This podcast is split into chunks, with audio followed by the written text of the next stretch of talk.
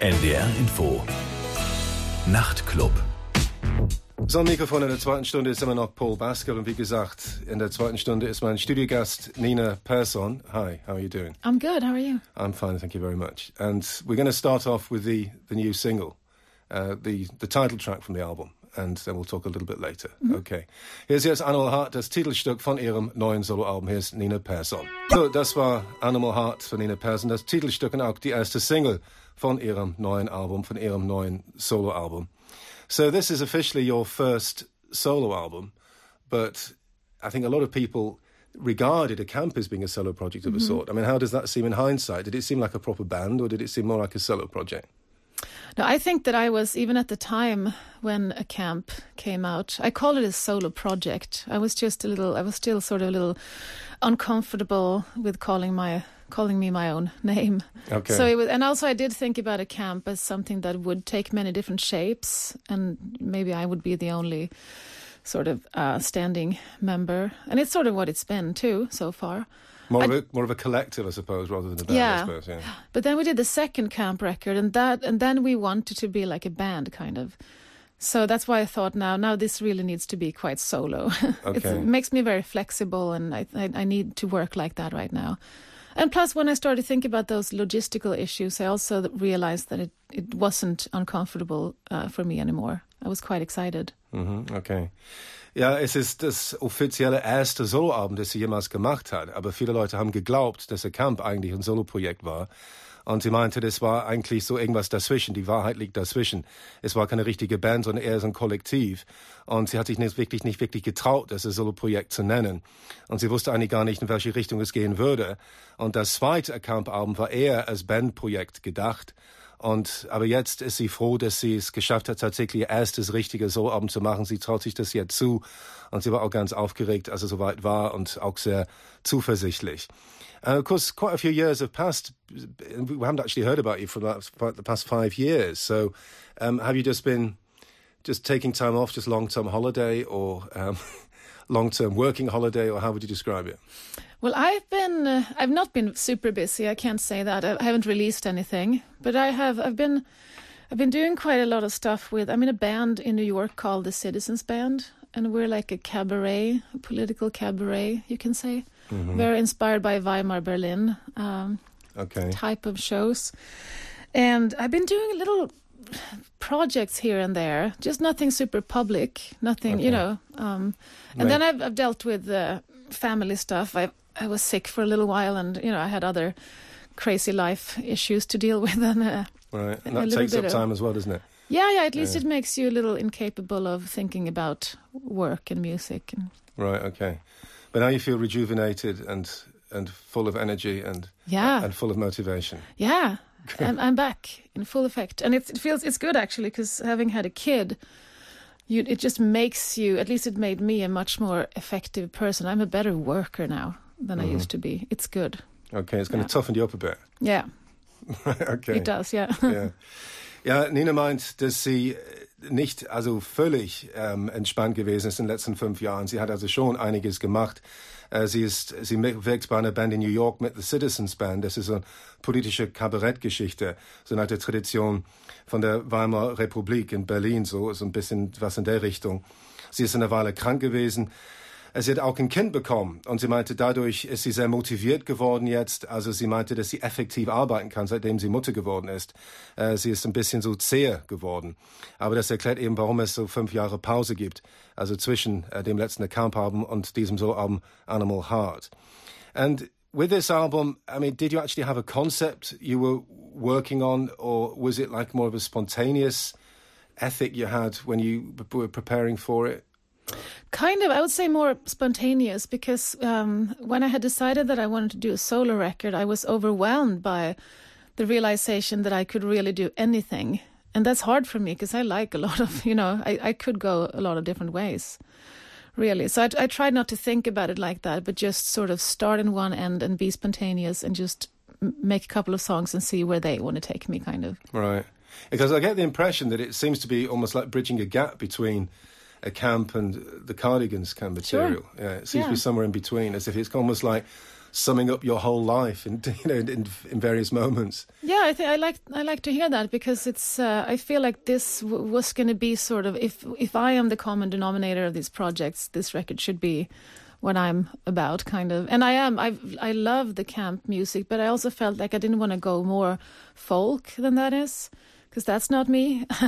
and I love uh, pop music and rock music and what we've done with the Cardigans. So. Um, so I wanted to borrow that, but maybe not be that you know that much of a band sound, maybe necessarily. Okay.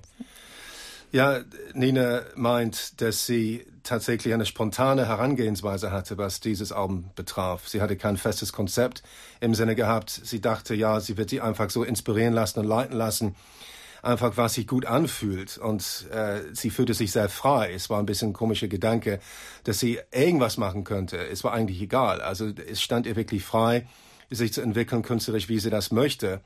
Und deshalb ist es eine ziemliche Bandbreite, die sie stilistisch abdeckt auf diesem Album Animal Heart.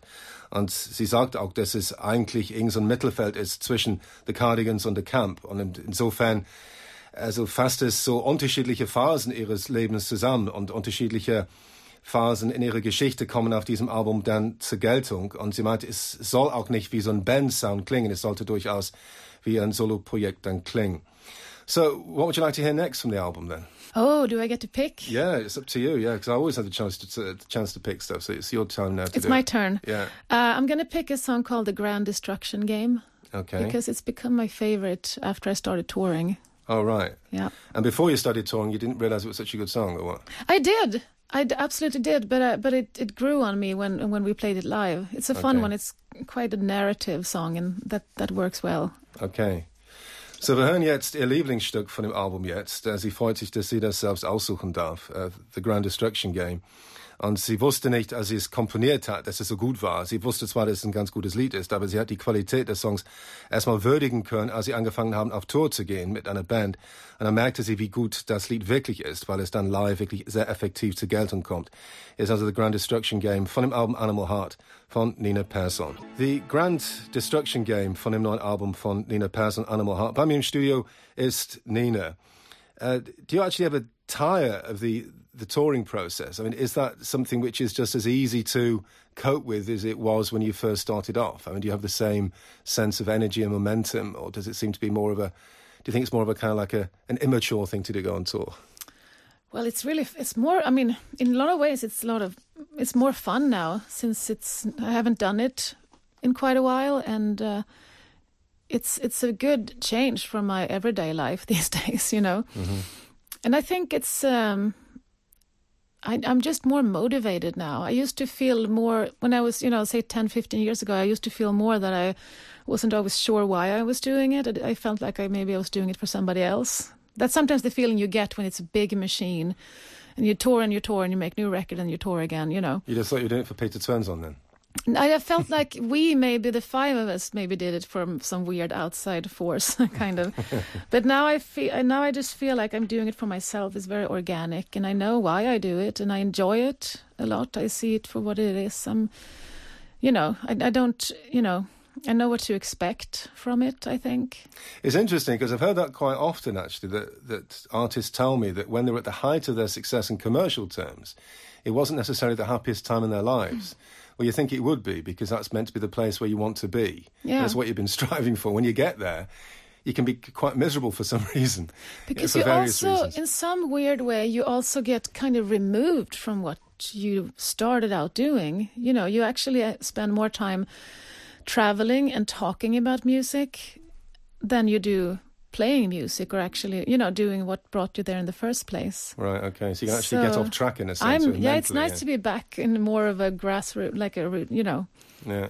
the, I'm back in the on the roads in a real way. Right. You feel like more down to earth now. Yeah, I like Right. it, and it also has to do with the new climate. Sort of the the industry is not what it was in the '90s, where things were a little more sort of, you know, big record companies, lots of money everywhere, and you know, it was everything was so polished and and weird, like a machine. So you felt a bit like Fleetwood Mac, did you, in those days? I I'm not sure how they felt, but I can I could imagine maybe yes. I'm I'm weirdly doing my what what most artists and bands do in the beginning of their career. I'm doing now because we we started we we were on a quite a glossy level quite quickly with the cardigans, and so I'm, I'm doing my, you know, I'm doing my. Um, I'm doing my debut years now, kind of, and I'm enjoying it. I think I do it better now than I would have as a 20 year old, too.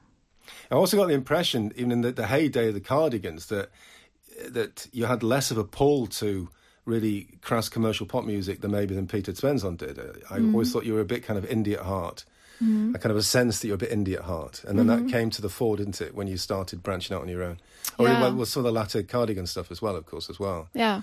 Um, but I mean, do you think was that kind of and was that sort of friction there in those days in the cardigans? Do you think? No, never a friction actually. Um, I think the the reason why I was so excited to go off and do my camp music was that I felt that cardigans wasn't the the place for that necessarily. Mm-hmm. And I also uh, always had a very clean feeling about that in the Cardigans, it is Peter's songs, kind of. Because yeah. he is so good and so driven that if, if you don't want to do his songs, then you got to do something else, kind of. Yeah. So, so yeah, we, we do have different um, aesthetics, but I think the marriage of all aesthetics is what makes the Cardigans. But if you, if when I want to do, you know, really what feels like my own what resembles my record collection, I'd I'd go go off. Right. Ja, Nina sagt, dass es jetzt mehr Spaß macht als jemals zuvor. Äh, jetzt, dass sie quasi eigenes Ding machen kann. Sie ist im Prinzip eigene Chefin. Sie fühlt sich motivierter als jemals zuvor. Und als sie am Gipfel ihres kommerziellen Schaffens war mit The Cardigans damals in den 90er Jahren, war es ein bisschen frustrierend, weil sie oft das Gefühl hatte, dass sie nicht wirklich für sich selbst gearbeitet hat, als ob sie es eigentlich für jemand anderes gemacht hat, auf irgendeine schräge Art und Weise, als ob sie einen Auftrag für andere Menschen erfüllt hat. Und es ging zu selten um ihre eigenen Bedürfnisse. Und sie hat mehr das Gefühl, warum sie irgendwas macht jetzt. Und sie steht eher dazu. Sie hat eher das Gefühl, sich selbst treu zu sein jetzt. Und damals mit The Cardigans fühlte sie sich fast, als ob sie einen gefühlsmäßigen Abstand hatte von dem, was tatsächlich gelaufen ist. Und äh, von daher gesehen ist sie jetzt zufriedener als jemals zuvor. Und mit The Cardigans war es natürlich schon eine Popband auf Hochglanz. Und es, das hat sich ziemlich schnell eingespielt, dass es eine kommerziell erfolgreiche Popband war. Und Nina hat schon immer auch einen anderen Geschmack gehabt eigentlich. Nur sie meinte, wenn man für äh, Peter Svensson arbeitet bei The Cardigans, dann ist man sein Mitarbeiter. Man muss im Prinzip seine Songs natürlich dann äh, singen. Und es, er hat einfach die Songs komponiert und äh, das war für die klar eine ganz klare Rollenaufteilung, obwohl es keine Reibung gab innerhalb der Band. Das war eine ganz klare Sache. Nur jetzt, dass sie alleine arbeitet oder Solokünstlerin und sie kann ihre eigenen anderen Musiker aussuchen, dann hat sie das Gefühl, eigentlich mehr zu ihren eigenen Bedingungen eh, erarbeiten zu können. So if we're going to, we're talking about the Cardigans, and if you look back at the wonderful back catalogue of the Cardigans, right? I mean, have you got a favourite album, and have you can actually say you got a favourite song, or is that impossible to choose? Song is hard, I think. I and I always tend to like the the most recent record the most for obvious reasons. So I really think I love Super Extra Gravity. Okay.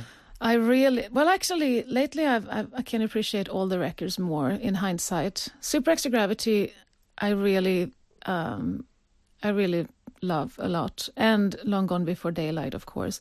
But yesterday, no, it was today. It's been a long day.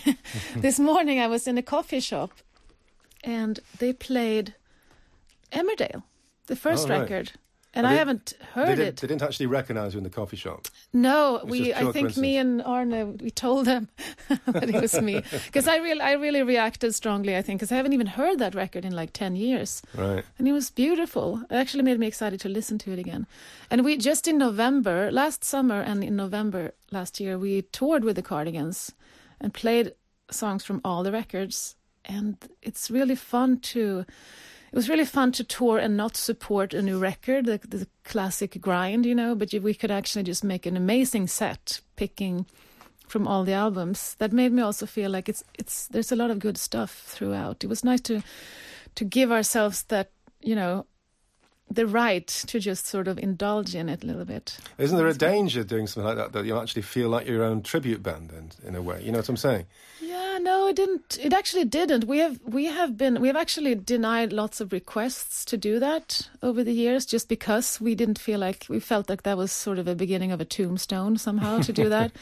but this time it was because we also went to some countries that we haven't been before. Like we went to China, for example and it felt like that made a lot of sense because the Chinese people have listened to us from day one, but we've never been there because the market has been the way it is. Right. So it felt like it made a lot of sense to do that now. Okay. It wasn't. We we um, we have been we have been a little afraid of it, thinking that it would be something slightly sad and pathetic about it. But it wasn't, and it didn't feel like that. Well, certainly not if you're playing in places for the very first time. Yeah. Obviously, it's kind of like it's like almost like a new start, isn't it? Yeah, and Or a also a way of, like life, yeah. paying tribute to the fact that they've actually probably been fans for a long time. It was just that, that it's been, you know, a messed up market that we haven't been able to come. So. Right. Okay. And they were expecting you to kind of lie on stage like that, were they? Yep, I saw. Where was that? Where was that? Russia or somewhere? I saw a picture of a fan who had plastered that picture all over the hood of his car. It was Oh, wow. hilarious, as if you know they'd hit me. yeah, Re- really Yeah. awesome. I, Yeah, so they'd actually run you amazing. over. or something. That's right. Yeah. so, and which song would you like to hear from this album then? oh, can I have a look? Yeah, sure. Um, I have I'll just while you're thinking about it. I'll just explain what you've just been saying. Sure. Ja, als ich fragte, ob es für Sie ein Lieblingsalbum und Lieblingssong von The Cardigans gibt, und sie meinte, ein Lieblingssong kann man wirklich nicht sagen. Ein Lieblingsalbum, das letzte Album, das wir gleich hören werden. Äh, aber sie meinte, dass sie gerade vor kurzem, in, na, gestern war das, in so einem Coffeeshop, hat sie Emmerdale gehört. Sie haben ein Stück vom, äh, von dem Emmerdale-Album gespielt und haben sie dann den Leuten an der Kasse erzählt, ja, ich bin das. Ich bin diejenige, die auf äh, dieser Platte singt. Und das fand sie natürlich auch ganz lustig. Und sie hatte Emmerdale seit zehn Jahren nicht mehr gehört. Das fand sie auch ganz schön eigentlich. Und The Cardigans spielen ab und zu mal noch zusammen. Und sie waren zum Beispiel in China gerade zum ersten Mal vor kurzem. Und das war ganz eigenartig. Es hatte so den Eindruck für sie, als ob es irgendwie ganz neuer ja, ein ganz neues Feeling sein konnte, weil sie zum ersten Mal in China überhaupt ihre Songs gespielt haben. Und äh, die Chinesen haben zwar The, The Cardigans zu schätzen gewusst schon die ganzen Jahre, aber es ist eben nie zu einer Tournee gekommen. Es war einfach nicht möglich wegen der Umstände. Und es war eben endlich mal die Gelegenheit, das zu tun. Und das Cover von Super Extra Gravity, ich weiß nicht, ob ihr das noch kennt, da liegt Nina auf dem Fußboden. Und es ist eigentlich nicht ganz klar, ob sie überhaupt noch am Leben ist eigentlich. Ähm, und er meint, sie meinte, dass ein Fan von der Band hat äh, dieses Foto vervielfältigt und sein Auto ist vollständig mit diesem Foto bedeckt. Er meinte, sie meinte, das war ein bisschen unheimlich. Es machte fast den Eindruck, als ob er sie überfahren hätte. Where was this with his car? I don't remember because I, I found the picture online somewhere and, and stole it and, and posted it on Instagram. okay. So I don't remember. It was it, it it was. one of these countries we just were. I forget which Oh, one. I see. One. Okay. So have you decided which you want to hear then? Yes, I want to hear uh, "Drip Drop Teardrop," please. Drip, Drop, Teardrop. Yeah. Right, the third track from the album Super Extra Gravity, das letzte Cardigans Album und ihr Lieblingsalbum überhaupt. So, Drip, Drop, Teardrop von The Cardigans von ihrem letzten Studioalbum Super Extra Gravity. Bei mir ist Nina Persson, die Sängerin natürlich von The Cardigans. So, I presume we can't hope for a new Cardigans album at any time yet because, I mean, you're busy with your solo work and Peter's busy. I mean, would you be almost scared of making a new album for whatever reason, thinking, well, it's, maybe it's not a good idea to to try to relive the glories of the past. I don't know. No, we had a natural. Um, since we made two records, I feel like since the market changed drastically, it was just a different climate in many ways. So we have, and we endured that. I feel like, so in that way, it would not be scary. I think the only because now we're having a great time together and we're excited. So to make a record would be super fun, but it would be a hell of a logistical project to get going since we're a little spread out Yeah. Geographically and Are the people rest of the guys still in Sweden? three are in Sweden. Peter is in Los Angeles, and I live in New York. All right.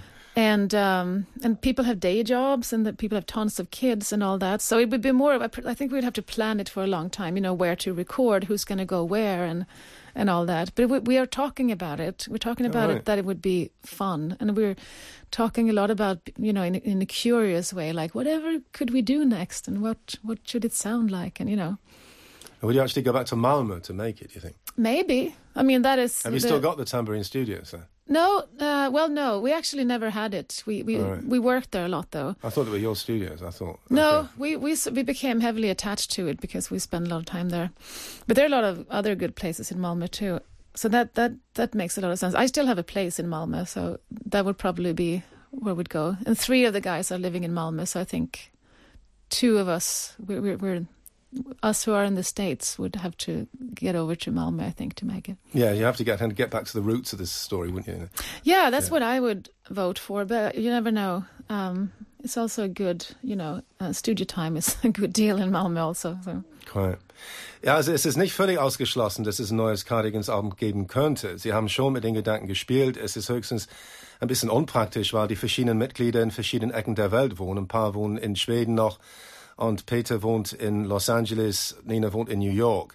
Also ganz einfach ist es nicht. Außerdem spielen äh, so ein Haufen Kinder eine Rolle auch in ihrem Leben. Alle haben Kinder und sind natürlich auch gebunden oder teilweise haben sie ganz andere Jobs, die ehemaligen Mitglieder von der Band. Insofern ist es einfacher gesagt als getan. Aber das wird auf jeden Fall reizvoll und sie hätten auch keine Angst davor. Sie glauben schon, dass es wirklich gut werden könnte, weil äh, sie haben schon, also schon seitdem die Musikindustrie sich radikal verändert hat und auch verschlechtert hat, haben sie trotzdem innerhalb des Zeitraums auch neue Cardigans-Platten gemacht und es auch gut überstanden. Insofern hätten sie auch nicht wirklich Hemmung davor. Es ist wirklich mehr so ein praktisches Problem, ob sie es hinbekommen könnten. Um, I'd like to play the track "Food for the Beast" now sure. from the new album, which I think is really, really good. It sounds very passionate to me. It sounds mm-hmm. very motivated. And I, it sounds like you've been doing some hard clubbing or something. I don't know.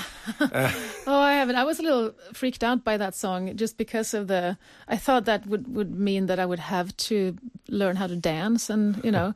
because I remember, because I met you before, you see, and I remember you telling me, I don't know why you told me, but I do remember you saying you can't dance. Yeah. You did actually explicitly tell me this, yeah. I still can't. We, weren't, my... we weren't planning to dance together, but I do there was, there was some reason why you told me I can't dance. Right? Yeah, so. actually, I don't know if we talked about that Super Extra Gravity record. It's a lot about my fear of dancing. Okay. I wrote a lot of uh, lyrics about that.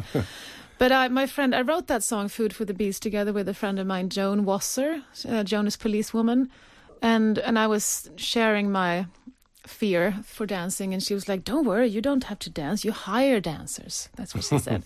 And then okay. then I I was uh, fine. and have you hired dancers now?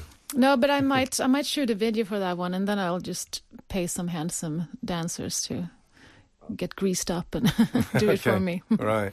And so in New York, you can you get the babysitters and then you go off dancing. Or you go off to practice dancing, do you? Yeah, I mean, I'm, I'm still not probably going to do. I dance in the Citizens Band. Okay. But that's fun because it, there's also a lot of room for not so good dancers as well. You know, it makes sense that everybody's not a pro because it has that sort of joyful, little crazy uh, aesthetics. Okay. It, so that's deliberated me a little bit. I was close to feeling more comfortable. I do some ballet, but it's really just in closed quarter. I, am not a natural dancer at all. Right, but it's okay. a lifetime, it's a lifelong um, uh, project I have to to uh, to approach it. Okay, so you're thinking quietly. Like, so it's kind of like people like Woody Allen going for like for therapy for like 30 years, and mm-hmm. you actually get to the point after the 30 years, eventually you'll overcome yeah, as, as a 75 year old, I'm going to be, then I'll be clubbing like nobody's business. right, okay. ja, dieses nächste Stück, das wir hören von ihrem neuen Album uh, Animal Heart, uh, heißt Food for the Beast. Und es ist ein sehr tanzbares Lied, klingt sehr leidenschaftlich, sehr motiviert. Und ja, eigentlich ein Disco-Lied, mehr oder weniger. Und äh, Nina sagt auch, dass sie äh, schon auf dem Album Super Extra Gravity viele Songs darüber geschrieben hat, also wie sie Angst vom Tanzen hat. Und ich kann mich daran erinnern, dass sie mir schon mal in der Vergangenheit erzählt hat, dass sie nicht tanzen kann. Es ist echt so ein Problem für sie. Und äh, so eine Art so Phobie fast. Und sie, es ist ihr Langzeitziel, tatsächlich dieses Problem dann zu überwinden. Und äh, dieses Lied entstand dann mit Joan the Policewoman, mit äh, Joan Wasser. Und äh, Joan hat ihr gesagt, ja, also du kannst dich entspannen, du kannst einfach Tänzerinnen mieten. Zum Beispiel, wenn du ein Video drehen willst, und sie werden wahrscheinlich ein Video dann machen mit äh, Tänzerinnen, die sie tatsächlich engagieren, dann nur für den Tag. Aber sie meinte, sie übt tatsächlich zu Hause. Sie will unbedingt irgendwann wirklich gut tanzen können. Sie kann ein bisschen Ballett. Aber das ist alles im privaten Rahmen. Und bei dieser Band in New York, The Citizens, tanzt sie zwar, aber das ist auch fast ironisch, weil es, es sollte auch nicht so ernst sein. Und es ist auch ein bisschen schräg und verschroben, The Citizens. Und deshalb ist es durchaus zulässig, dass man ein bisschen äh, schräg tanzt. Also hören wir jetzt dieses Stück jetzt Food for the Beast von dem Animal Heart von Nina Persson. So das war Food for the Beast von äh, Animal Heart, das neue Album von Nina Persson. Bei mir im Studio ist Nina äh, Persson von der Band. So it's seems to me the case that there's quite a light feeling to the album, all in all. It sounds as if you've got a kind of a lightness of being mm. at the moment. Mm. Uh, does that is that just something to do with the production ethics, or does it kind of correspond to the way you feel at the moment, the, the lightness of being? I think I, it's uh, a lot of reasons. One thing is that I, I have had, for every record that I've written, I have had such a terrible time, actually. I love writing, but I also really sort of struggle and um, and push myself through it and hate it and fear it and you know it's been and, and i have you know been drinking too much red wine at night and then not you know having to sleep the whole day after and so forth. So i just decided that i wanted to i, I don't ever want music to be like that for me again. You don't want it to stress you out anymore? Yeah. Okay.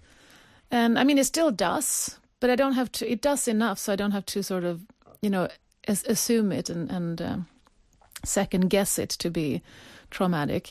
And the person I, I mean, I made the record together with Nathan Larson, who I always work with, and this guy Eric D. Johnson, who's um, a great musician, and he's incredibly generous and fun and. Um, he's the guy from the Shins, isn't he? The Fruit yes, as well. yeah. yeah.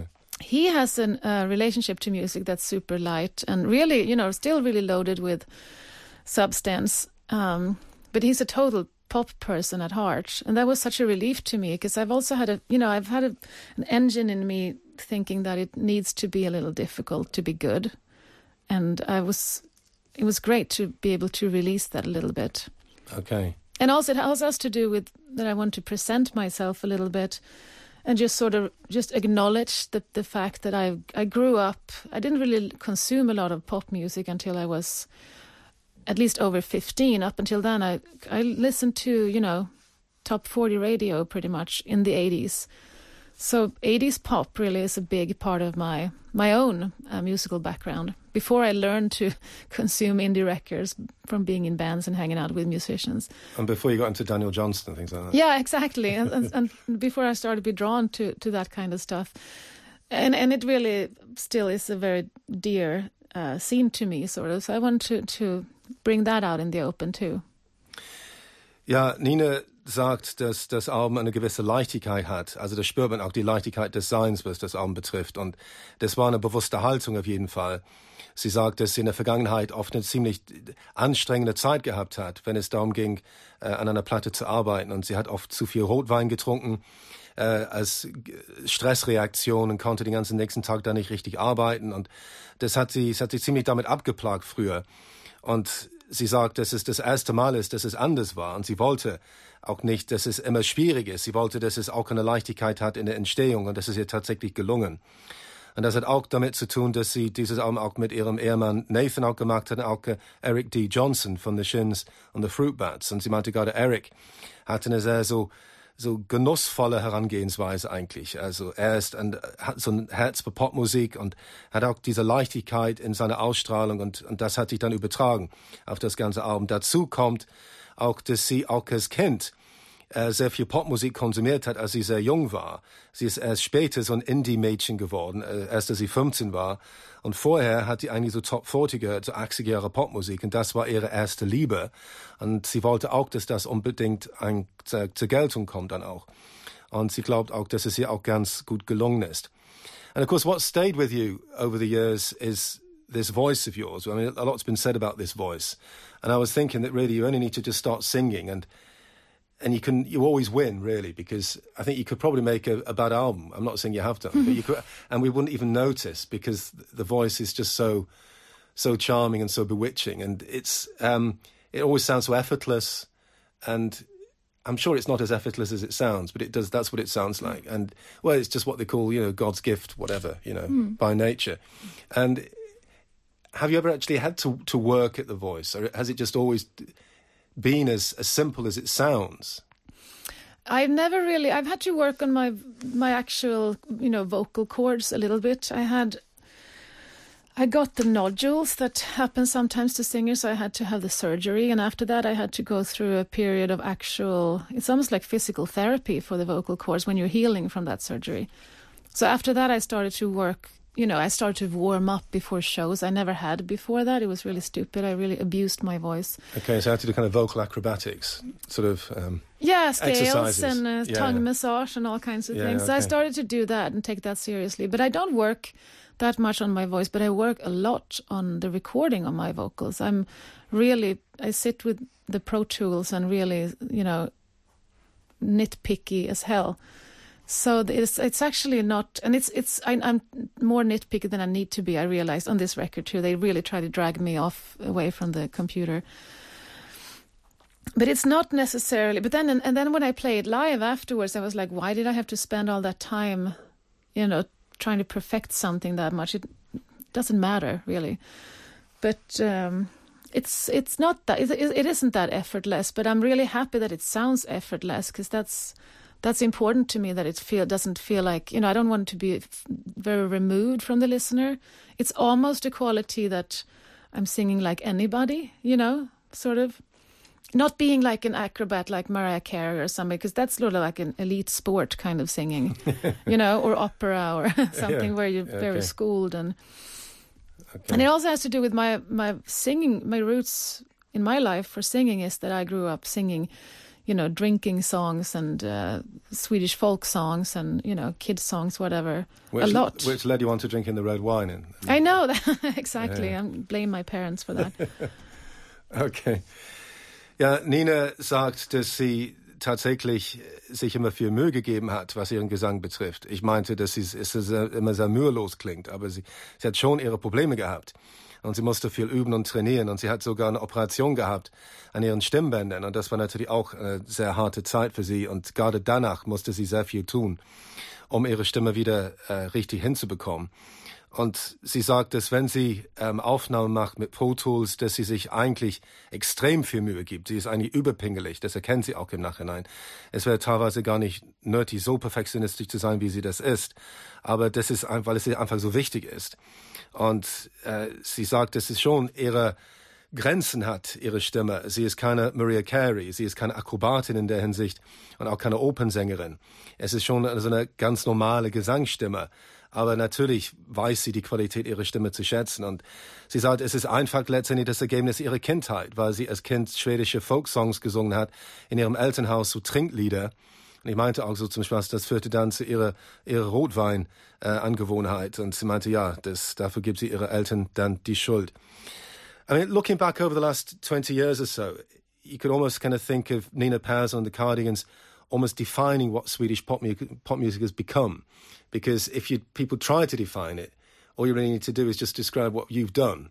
And that seems to be the quintessentially what people mean when they talk about Swedish pop music. Are you aware of that, that massive contribution you've made? Or is it you're so modest you don't really like to think about it? Um, I, that sounds amazing. I haven't thought about it like that. I, I do think we've had an impact in in many ways, both for new Swedish bands and also for the industry. You know, for the self confidence of Swedish music. It's a small country, but a humongous export of music. They they just uh, this is this is going to sound sort of bitter of me to say, but it's they just uh, opened the Swedish Rock and Roll Hall of Fame, and we were not part of it. What? Yeah. That's not possible, surely. It's it's totally true. Ten, ten artists, I think they started with. Well, who was in it then? If you weren't in it. Uh, I somebody showed me the list real quick. I forget actually. There was a lot of great artists, Uh-huh. but but I think they also. I think part of it is also that they were honoring Swedish pop music from six fifties or sixties, of course. I mean, But, um, really caught up with the 90s yet. Was that? Well, yeah, they haven't caught up with the 90s yeah, yet, no, I know, possibly. I know, but it, but it was a little bit. I was, I realized that I was actually a little bit like, oh, really? You, you okay? sort of. I really found it very difficult to believe. Yeah. Maybe I'm thinking in indie terms, maybe, when you think of all Yeah. like the, the indie Swedish bands. Yeah, They'll have the that's, same uh, kind of attitude and the same sort of um, field to what they do, I think, what you've always had with the, Yeah. the Cardigans, maybe. Yeah, I think I think in that respect, because before us there was ABBA, of course, who was like humongous on a commercial level, and and I think they were a big reason, you know, because we were on the same label as ABBA, so that label had the, you know, they were um, bold enough to think that we, you know, to push us outside the country right away. But I think that what we did was slightly different, maybe, than what big artists from Sweden had done before, because we Mm. were a little more, we were a band in a different way. And we did more maybe draw from a more rock tradition than, um, you know, commercial pop Yeah. and so forth. So I think we've maybe filled a gap there that um, And maybe because they, they still think you're in the gap or something, the people in the Rock and Roll Hall of Fame, possibly. maybe we need Yeah. like the indie or whatever, indie- some some yeah. other kind of Hall of Fame. Okay. Ja, ich, ich finde es erstaunlich, was sie gerade gesagt hat, dass es in Schweden jetzt so ein Rock'n'Roll Hall of Fame gibt und sie sind nicht benannt worden als Kandidaten dafür. Das finde ich ganz erstaunlich.